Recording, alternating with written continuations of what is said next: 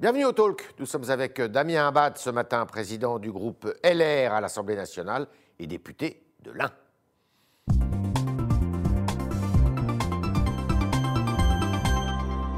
Bonjour Damien Abad. Bonjour Yves Tréhard. Alors hier, euh, le Figaro, Figaro publiait un sondage sur la présidentielle, premier sondage d'ailleurs euh, d'audience nationale sur cette euh, présidentielle. Et Xavier Bertrand, eh bien, on voit que c'est le seul à droite qui peut éventuellement, je dis bien éventuellement parce qu'il est encore loin au premier tour, il est à 15%, euh, troubler le jeu.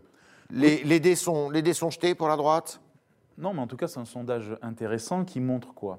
Qui montre que l'alternance politique, elle est possible, Ouais. parce que 70% des Français rejettent le duel Macron-Le Pen, et qui montre que Xavier Bertrand est aujourd'hui notre meilleur atout pour la droite, celui qui peut nous faire gagner, celui qui peut nous faire en tout cas rentrer dans le match euh, pour gagner cette élection présidentielle et porter nos couleurs et nos valeurs. Et je trouve que ce sondage, il a, il a ce mérite. Après, c'est un instant T, hein, on verra bien comment les choses Pas évolueront. prédictif. C'est pas très prédictif, mais un socle à 15%, Premier alors même, tour, 15%. alors même qu'il est- euh, que ce n'est pas encore le choix de la droite, ça reste une option.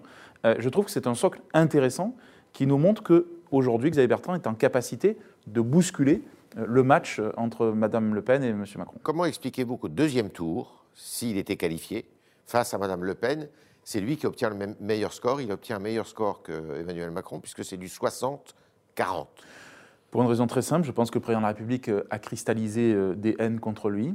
Euh, il a aussi à assumer un certain nombre d'échecs dans sa politique. C'est aussi les limites du en même temps en matière sécuritaire notamment, en matière d'autorité de l'État. Ouais. et que les Françaises et les Français, au deuxième tour, ont le sentiment, et ils ont raison, que Xavier Bertrand ferait mieux sur l'autorité de l'État, sur l'incarnation de la République et sur les propositions et les projets politiques qu'il va porter. Donc on voit aujourd'hui, en tout cas, qu'il est un bouclier face à Mme Le Pen, là où, au contraire, euh, M. Macron euh, prend le risque, enfin en tout cas, le président de la République, il y a une crainte qu'il soit battu euh, face à Mme Le Pen au deuxième tour. C'est votre favori, Xavier Bertrand? C'est celui que vous soutenez? J'ai pas changé, euh, j'ai pas changé. Je, je considère que c'est celui aujourd'hui qui est le mieux placé.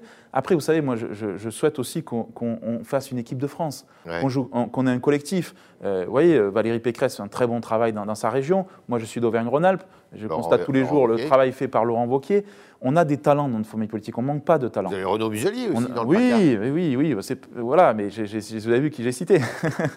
mais euh, simplement, on manque pas de talent. Le problème aujourd'hui, c'est d'en faire émerger un et de construire un collectif. Alors justement, il y a des régionales. Un autre sondage montrait que, euh, eh bien, en dépit de l'arrivée de nombreux ministres sur les listes euh, régionales, notamment dans les Hauts-de-France, eh bien, euh, Xavier Bertrand gagnait haut la main, selon ce sondage, pour ces élections du 20 et 27 mai.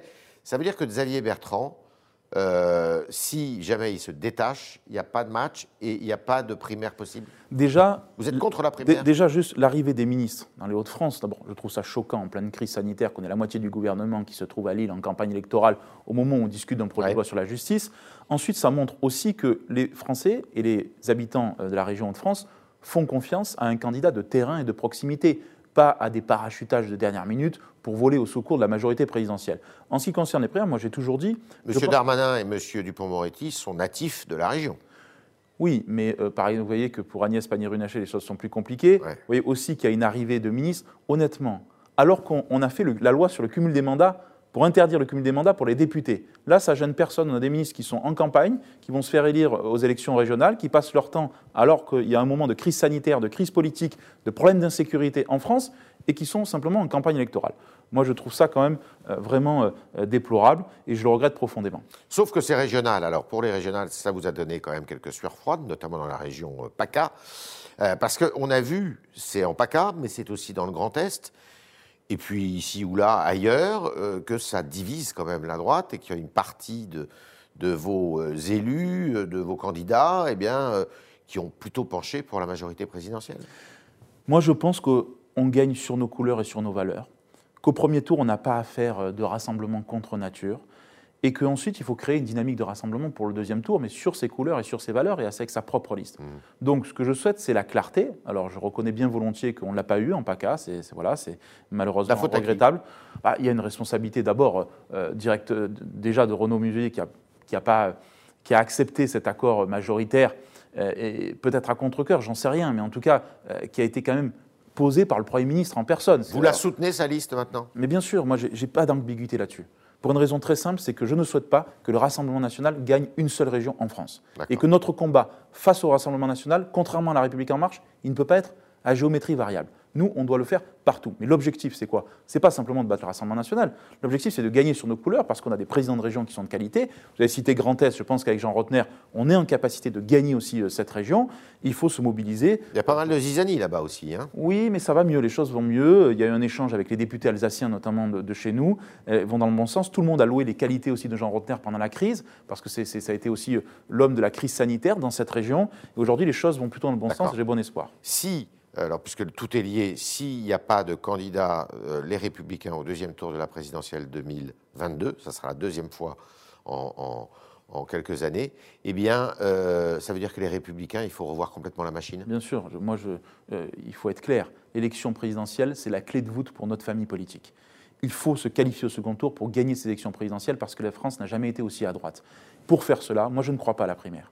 Je pense qu'il faut qu'on on, arrive ensemble à se mettre d'accord sur un candidat ou une candidate pour faire gagner nos idées et pour rentrer dans ce match politique-là. Parce que je suis convaincu d'une chose, c'est que les projecteurs vont se tourner ensuite vers cette candidature-là. Donc on a besoin de mettre en place cette méthode de travail après les, les élections régionales et tous ensemble de se poser les bonnes questions. Est-ce qu'on veut gagner, oui ou non? Je pense qu'on est en capacité de pouvoir gagner. Moi, je suis raisonnablement optimiste parce que je crois qu'il y a une attente forte. Euh, d'une alternance politique euh, aujourd'hui dans notre pays. Alors, il y a la focalisation actuellement sur le, du, débat sur la sécurité. Euh, est-ce que euh, ce n'est pas un risque pour vous ou un piège, ce débat sur la sécurité, où on vous accuse de courir toujours derrière le Rassemblement national, qui, on le voit, est populaire, somme toute? Non, ce qui est un piège, c'est de ne pas voir la réalité en face de la vie des Français au quotidien. Encore des maires et des élus qui ont été agressés, encore une insécurité au quotidien qui ne cesse d'augmenter, le fléau de la délinquance, le fléau de la drogue, beaucoup de sujets aussi sont sur la table. Et donc il n'y aurait rien de pire pour la droite que de fermer les yeux et laisser ce champ totalement libre au Rassemblement national. Mais simplement, les Français, ils attendent des actes et de la crédibilité politique. Il ne s'agit pas de sortir des slogans nationaux comme le fait le Rassemblement national. Il s'agit de faire des propositions qui soient crédibles, mais il va falloir changer de braquet. Et très concrètement, par exemple, changer de braquet, ça veut dire quoi? Moi, je crois, par exemple, qu'une réforme de la Constitution sera nécessaire sur un certain nombre de sujets. Dans quel but? Ben, par exemple, pour avoir un tribunal de sûreté, euh, pour faire en sorte qu'on puisse mieux lutter contre l'immigration illégale et gérer mieux nos flux migratoires. Aujourd'hui, la question de la rétention, par exemple, administrative, c'est une question où on est très limité, on a des freins juridiques, des freins constitutionnels. Il faut comprendre une chose, c'est que euh, le droit qui a été fait, euh, notamment sur la question migratoire, c'est un droit qui a été fait dans des années où l'immigration économique n'était pas un problème. N'était pas un problème. Aujourd'hui, les choses ont changé, donc il faut pouvoir adapter son droit. Et, je pense que là aussi, Xavier Bertrand a fait des propositions euh, euh, fortes et concrètes. Il faudra les faire, les assumer. Mais la différence que nous avons aussi, c'est avec ce gouvernement, c'est qu'il faut sortir de ce en même temps sécuritaire qui devient une chimère. Alors, il y a, Xavier Bertrand a fait deux propositions parmi d'autres sur le, sur le front de la sécurité. Première chose, les terroristes islamistes euh, condamnés à 50 ans de réclusion criminelle. Vous êtes pour? Oui, bien sûr, bien sûr. Euh, est-ce que... C'est-à-dire qu'on passerait de 30 quand on a une peine de 30 ans, à 30 ans euh, avec peine de sûreté de 30 ans Pourquoi? On voit que malheureusement les actes terroristes sont commis par des personnes de plus en plus jeunes. Et que moi je considère que quand on a fait un attentat terroriste islamiste, on ne peut pas retrouver sa liberté. Mhm. Parce qu'on a fait des morts. Même au bout de 30 ans Même au bout de 30 ans. D'accord. Donc vous êtes pour. Euh, l'abaissement de la majorité pénale à 15 ans, vous êtes aussi Oui, et d'ailleurs, c'est une proposition. Révision de la Alors, on avait proposé, nous, à 16 ans, euh, euh, à, 15 ans également, oui. Et d'ailleurs, on l'a fait en proposition de loi. On a déposé des amendements, d'ailleurs, comme, comme la question des peines planchées, qui est mhm. aussi un sujet important. Il faut les restituer Bien sûr. On avait fait une proposition de loi il y a quelques mois à l'Assemblée nationale dont on a discuté, qui était une proposition de notre groupe avec Éric Ciotti et les membres des députés Les Républicains. Le gouvernement l'a rejeté d'un seul bloc. On a eu la discussion sur le projet de loi justice. On n'a même pas pu avoir le débat sur ce sujet. Donc moi, je veux bien qu'on manifeste avec les policiers, mais à un moment donné, ce sont les actes concrets. Et là, les actes concrets, ils ne sont pas au rendez-vous. Mais alors, pour faire toutes ces propositions que vous faites et que Xavier Bertrand euh, fait aussi, euh, ça passe par une réforme de la Constitution au début. Oui, je crois qu'il faudra. C'est la première réforme du mandat? Ah, je pense que ça doit se faire très rapidement. Je pense parce que euh, quand vous avez l'élan euh, de la victoire, l'élan populaire, vous avez la légitimité pour agir. Et, je crois que si on ne fait pas ça dans les six premiers mois, on ne le fait plus. D'accord. Et donc je crois qu'il faut aller très vite sur ces sujets. Mais on ne change pas de constitution pour autant. Non, bien sûr que non. C'est la constitution de la Ve République à laquelle nous sommes tous. Pourquoi vous vous êtes abstenu hier, euh, la plupart des députés LR, sur le projet, enfin, sur le projet de loi justice qui prévoit euh, entre autres, eh bien, la, ré- la- la- la fin des réductions de peine automatiques, Parce qui, qu'on a qui- qui sont euh, compatibles avec Oui, bien sûr. euh, ce que vous Mais d'ailleurs, c'est un dispositif que nous avons voté, mais on n'a on pas voté le texte pour une raison très simple, c'est qu'on n'a pas confiance dans le ministre de la Justice actuel. Mhm. Et on n'a pas confiance dans cette réforme de la justice actuellement. Il n'y a pas les peines planchées, il y a euh, des limites aussi dans le texte. Moi, je suis contre, par exemple, le fait que les avocats puissent venir dans les perquisitions, parce que c'est la remise en cause de l'enquête judiciaire en tant que telle, et surtout, on ne répond pas au principal fléau de notre pays, qui est la cassure entre la police et la justice. Et donc, on a une petite réformette avec des dispositifs qui vont certains dans le bon sens, sur l'enquête préliminaire, sur le secret d'instruction, sur la, la question du secret professionnel. Mais honnêtement, ce n'est pas le grand sur la justice. Et pour nous, le compte n'y est pas. Aujourd'hui, entre police et justice, vous mettez tous les torts du côté de la justice? Non, pas du tout. Je ne suis pas de, de ceux qui pensent que. Vous les la opposez justice- pas Non, et je pense même que c'est dangereux cette opposition-là. Elle est dangereuse, elle est néfaste pour le pays, parce qu'on le sait très bien, euh, si on n'améliore pas notre exécution des peines, si on ne construit pas de nouvelles places de prison, si on ne donne pas davantage de moyens à nos tribunaux, eh bien tout ce que l'on fera sera vain. C'est une donc, question de moyens, en fait, pour la Pas justice. qu'une question de moyens. C'est aussi une question de culture. Ouais. Euh, C'est aussi une question de transformation du rôle de la justice dans la société française aujourd'hui. Il y a une médiatisation accrue d'un certain nombre d'affaires. Il y a des choses qui ont changé aujourd'hui. Il faut que la justice évolue, s'adapte en son temps. Il y a des personnes remarquables qui font la justice dans notre pays. Et moi, je ne suis pas de ceux qui jettent l'opprobre sur notre justice. D'accord. Euh, les procès filmés, c'est une bonne chose? Oui, mais pour, pour moi, c'est un gadget. Ouais. Je crois que pas, ça ne doit pas être le cœur, de, euh, le cœur de la réforme du sujet. Très bien, pourquoi pas, mais franchement, je ne crois pas au sensationnel. Alors, il y a un deuxième sujet euh, qui euh, apparaît, c'est celui de l'écologie, avec euh, à gauche eh bien, les écologistes qui entendent bah, faire valoir leur, voix, entendre leur voix. Vous venez d'adopter, le- les LR, toute une plateforme justement pour une écologie de droite. C'est un sujet que vous aviez trop méprisé? Bien sûr. Moi, je crois à cette écologie de droite. Le sujet de C'est quoi l'écologie- de droite Alors, c'est très concret. C'est trois choses. D'abord, une écologie qui défend le pouvoir d'achat. Concrètement, pas de taxes, pas de sanctions, pas de punitions. Ensuite, c'est une écologie enracinée dans les territoires. Ça veut dire quoi? C'est les circuits courts de proximité, la protection de le nos forêts. localisme de Mme Bien Le sûr, Pen? mais moi j'assume totalement le localisme, parce que c'est pas à Madame Le Pen de faire du localisme, alors que quand elle est en campagne départementale, ses candidats ne sont même pas du coin. Donc c'est pas eux qui incarnent le quotidien et la proximité. Et puis c'est aussi euh, une écologie de l'innovation et de la responsabilité. Je crois à cette écologie que Luc Ferry d'ailleurs euh, parle très bien, c'est l'écomodernisme. C'est ça qu'on doit porter nous à droite. Et, et donc on a, des, on a fait 56 propositions très concrètes partagées par l'ensemble du groupe Les Républicains, hein, qui va des souverainistes jusqu'aux libéraux. Pourquoi? Parce qu'on veut montrer qu'on a à nouveau rallumé la flamme de l'écologie à droite. Pas pour des raisons électorales, mais parce que je crois que c'est une prise de conscience majeure pour les nouvelles générations, pour les générations actuelles, et que c'est un sujet fondamental. On a fait beaucoup de choses à droite. Après, on s'est rogné pendant quelques temps, il faut le dire. Et aujourd'hui, on retrouve ce flambeau-là, c'est tant mieux, il faut le porter. Qu'est-ce que vous allez faire de cette plateforme?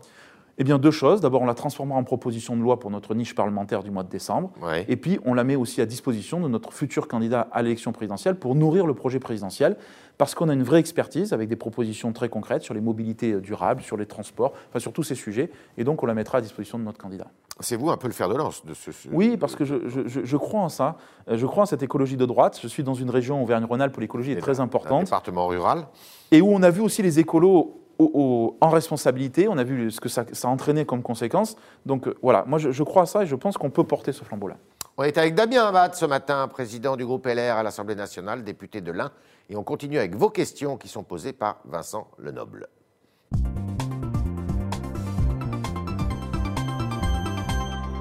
Bonjour Vincent. Bonjour Yves, bonjour Damien Bad. Bonjour. Je voulais lire un, un premier commentaire. Pour moi, LR sont morts depuis longtemps. Ma carte d'adhérent est au fond d'un tiroir et elle risque de ne pas bouger avant longtemps. C'est un commentaire très acerbe de Lucien sur notre site. Pour qui votre parti n'est pas vraiment dans l'opposition à Emmanuel Macron, que voulez-vous lui répondre? Je vais lui répondre qu'il faut garder la flamme, Et la carte que la, la carte, et la carte bien entendu, que la droite elle n'est pas morte, qu'on a la capacité de gagner cette élection présidentielle, mais il faut arrêter de se tirer dans les balles dans le pied tous les matins. Que Madame Le Pen c'est un échec, ça sera une impuissance généralisée au niveau de l'État et que nous partageons ni les mêmes valeurs ni les mêmes convictions et que le président de la République on le combat tous les jours, tous les jours au quotidien à l'Assemblée nationale. Alors que peut-être il y a des troubles et des confusions sur, euh, le terrain euh, par rapport à ces élections régionales, mais moi je veux le dire en tant que président du groupe à l'Assemblée nationale, il n'y a aucune confusion, il n'y a que de la clarté, que de la cohérence et ce combat on le mène au quotidien. Autre question. On continue avec une question de Clémence qui vous demande s'il faudra un second plan de relance, selon vous, un peu plus ambitieux peut-être, comme aux États-Unis. Oui, il faut un nouveau plan de relance. D'ailleurs, nous avons là aussi euh, faire des propositions avec euh, Jean-Louis Thériault et, Nicolas Forissier, parce que je crois qu'aujourd'hui, il y a des secteurs qui vont mieux, il y a des secteurs qui sont à l'arrêt l'aéronautique, les transports, beaucoup d'autres secteurs aujourd'hui sont à l'arrêt. Moi, je dis, il faut remettre de l'argent alors. Mais la relance, ce n'est pas forcément que de remettre de l'argent. Euh, la relance, c'est aussi pointer un certain nombre de secteurs clés, euh, la compétitivité des entreprises, la question des baisses de charges, la question de la fiscalité. Ce n'est pas uniquement faire des chèques. Euh, non, moi, je ne crois pas à ça. Mais je le dis aussi, la gestion économique par le gouvernement a été bien meilleure que la gestion sanitaire. Donc il y a des dispositifs qui ont été, qui ont été mis en place et que j'ai soutenus, que nous avons soutenus. Désormais, il faut aller dans la relance, mais la relance, on ne peut pas la faire non plus à crédit sur le dos des générations actuelles et futures. Autre question. Une autre question de Chris Cross qui vous demande si François Barouin a-t-il définitivement renoncé à une candidature pour 2022 Je ne sais pas. Euh, euh, voilà, j'en sais rien. En tout cas, je peux dire que c'est un excellent président des maires de France, que c'est une personnalité qui compte beaucoup, qu'on l'a vu encore, il est très présent dans notre famille politique, puisqu'il était euh, en responsabilité dans nos bureaux. C'est quelqu'un que j'apprécie euh, beaucoup, et, voilà, et qui incarne quelque chose de fort dans notre famille politique, c'est-à-dire cette France des territoires. Mais je ne sais pas quel est son calendrier. S'il revenait, vous seriez content? Mais euh, moi, je suis toujours heureux. Sur sa décision, qui n'a pas été publique d'ailleurs, sa décision. Pour le moment, euh, voilà, on n'a pas eu de décision. Donc euh, laissons faire le temps, on verra bien. En tout cas, je trouve que quand nos talents reviennent dans notre famille politique, et d'ailleurs il n'a jamais parti de cette famille, c'est une bonne nouvelle. Comme par exemple tout à l'heure Michel Barnier, qui revient aussi dans le jeu politique, je trouve ça très intéressant. Je crois à cette ligne politique-là. Voilà. Je pense que c'est cette ligne-là qui peut nous faire gagner l'élection présidentielle. Euh, euh, cette ligne avec François Barouin, Valérie Pécresse euh, et Michel Barnier notamment. Et je pense qu'on peut gagner sur cette ligne. On continue avec Jérémy sur Facebook concernant la sécurité. Comptez-vous donner plus de compétences judiciaires à, par exemple, les polices municipales? Alors ça commence déjà. Après, les polices municipales, elles ne pourront pas remplacer la police nationale parce que je vois bien ce qui est en train de se passer. C'est qu'on donne toujours plus de compétences à nos policiers municipaux, mais à l'arrivée, on a toujours moins de policiers sur le terrain. Donc euh, ce sont deux métiers qui sont complémentaires, mais qui sont quand même différents. L'action de la police municipale est fondamentale. Moi, je suis euh, député de la ville d'Oyonnax. Tous les jours, je vois l'action de cette police municipale. Mais elle peut pas. Elle est plus en préventive, non? Mais elle est plus en préventive. Alors des fois, il y a des opérations aussi. Elle participe à des opérations d'interposition, de, de, maintien de l'ordre et autres, mais elle est plus en préventive. Après, on a une police qui est déjà armée, euh, qui est déjà euh, équipée de caméras. Mais à un moment donné, il y a le travail d'un policier national et ça, on ne le remplacera pas. Dernière question. Une dernière question de Benjamin. Ne faudrait-il pas faire payer les tests PCR et les vaccins pour éviter de creuser le trou de la sécurité sociale, peut-être même un euro symbolique? Non, vraiment pas. Euh, ah oui. Ah non, mais vraiment, il faut qu'on soit clair aussi là-dessus. On ne peut pas demander aux, Français de se faire vacciner et de rendre le vaccin payant. Mais la, France est exceptionnelle. Hein, euh. Mais je sais, je sais, mais je, pense qu'on doit assumer. Alors, je ne suis pas trop partisan de la gratuité d'habitude, mais là, très clairement, je pense que la priorité, elle est sanitaire et que donc il faut encourager, y compris nos jeunes, à se faire vacciner. Et je ne veux pas que l'argent soit un frein à cette vaccination. Est-ce que vous êtes d'accord avec l'Académie de médecine qui a dit hier soir qu'il euh, ben, faudrait peut-être rendre le vaccin obligatoire en France? Non, parce que je pense que... tout le monde soit vacciné, qu'on arrive à la Moi, nationale. Je ne crois pas à ça. Pour une raison très simple, c'est que le jour où on décidera que le vaccin sera obligatoire, vous aurez des manifestations dans la rue et des gens qui ne se vaccineront pas. Je pense qu'au contraire, qu'il faut rassurer. Euh, euh, je me suis moi-même fait vacciner la semaine dernière. Mhm. Je pense qu'il faut rendre crédible euh, ce vaccin, expliquer aussi. Ce n'est pas simplement la question des effets secondaires. Vous savez, les jeunes qui hésitent, c'est qu'ils font un bilan coût-avantage. Mhm. Et ils se disent, est-ce que dans ce bilan coût-avantage, l'avantage, il emporte? Donc il faut expliquer que le vaccin, il protège, et puis, on est quand même le pays de Pasteur. Donc, je veux bien qu'on ait toujours des inquiétudes, des doutes, mais moi, je crois en la médecine de mon pays. Et donc, c'est parce que je crois en la médecine que je ne crois pas qu'il faut le rendre obligatoire, mais simplement l'inciter et faire en sorte qu'on ait une majorité de la population qui le fasse pour atteindre l'immunité collective. Donc, non obligatoire et gratuité. Merci Damien Abad, merci d'avoir participé au talk ce matin. Merci à vous autres euh, internautes devant votre euh, écran. Merci d'avoir posé toutes ces questions. Et grâce à Vincent Lenoble, elles ont été relayées euh, à Damien Abad et à demain, si vous le voulez bien.